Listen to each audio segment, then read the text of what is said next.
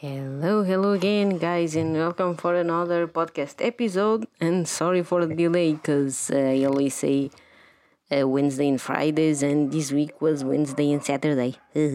so, if you are not um, hearing this episode this week, then um, skip on that.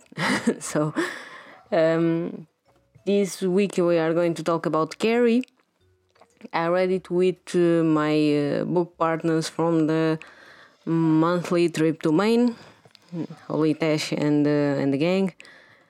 Um, and yeah, we read uh, like monthly book um, from King. This month we read more books from King, like Carrie and Rage, because um, they are small books and like to compress a little on time and all that. Um, so I read Carrie. I was uh, excited to read it. I was excited to, to read her because uh, I uh, I've seen on the on writing that book where uh, the king talks about uh, his writing career and his writing style and all that, and I um, I liked it a lot the on writing not Carrie because Carrie uh, it was nice. I liked it. I kind of get it because it's the the first book from the author. And you kind of grow on an expectation when you've read books like it like Under the Dome with amazing great villains well built and uh, easily great. Go read it. Um, and then you go from to Carrie. It was like uh, the first book he ever read, ever wrote. Sorry, uh, and um, yeah, sure, it's a big difference. you kind of can't compare the thing because um, you kind of grow on an expectation when like I know authors like him, like uh, George Martin and Brandon Sanderson. It's uh, a little difficult when they go on the disappointing side because you are uh, waiting for it it's like you're waiting for something great and then it doesn't they're not that great. Yeah it was good. I kind of got it. And i also got it the, the whole story that he was going to throw the book at the garbage because it's not his thing. It can do a lot more i know. But also it was great to initiate his career. And the thing that I learned about this uh, story and a lot about uh, King's career is that uh, the path of an artist is not just what you hear, is not just uh, what you see on the first eyes or uh, on the first movie that you've seen um, inspired on his works, is not the the only the one book that defines his career is going to be a lot of books that are going to define his career and what he made and what he has built and to read like read the past or read like the first book he ever written it's kind of um, going through the past and uh, where he came from so to say.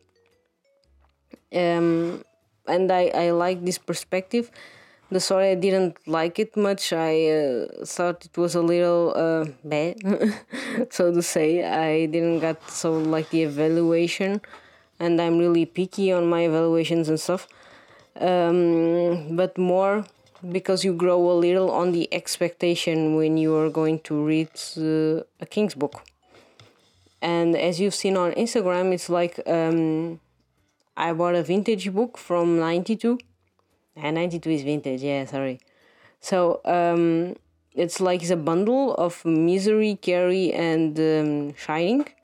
And I also read, uh, I'm expecting to, to love these uh, other two because I've heard they are amazing and they are really great.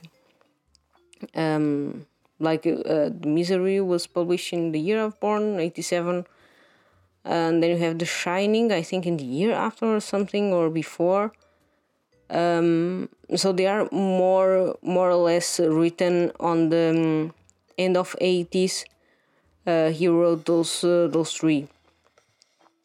And um, i'm expecting uh, great great things uh, from this uh, from these other two works. Um, and yeah, uh, the king is not the commonly writer that's going to think everything for you, or is not going to be the writer that's going to care about his career in a way. Oh, okay, uh, this book is uh, more or less so. I'm not going to publish it. Uh, it's not a guy like that. He's a really proliferous writer. And the thing about the proliferous writer, sometimes um, they go for other styles they uh, try new things they do other stuff and then you or you like it or not and it is like maybe proliferous artist or proliferous uh, in this case writer um, sometimes you like it sometimes you don't like it don't take it personal we artists like i say myself I, i'm a designer sometimes I'll do stuff that you are going to like, or I draw stuff that you're going to like, or clothes or something.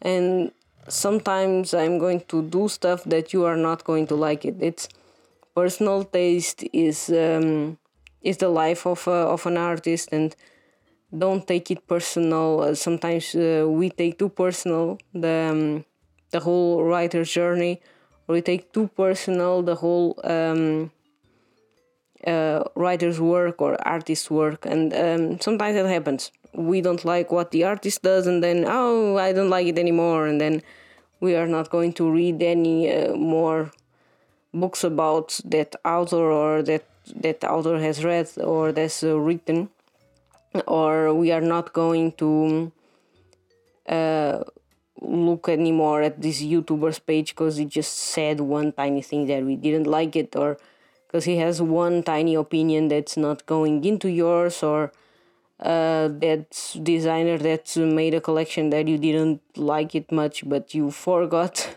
with this bad in your opinion bad collection you forgot all the stuff that he uh, has made before and uh, that you liked it so let's not just be so personal about uh, stuff that we like or not so um, this book I gave it three stars on Goodreads.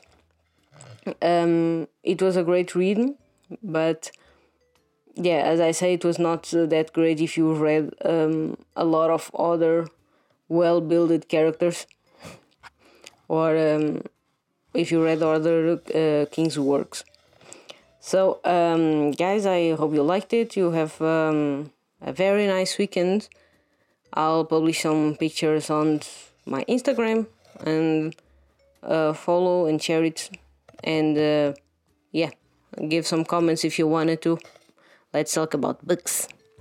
So, bye.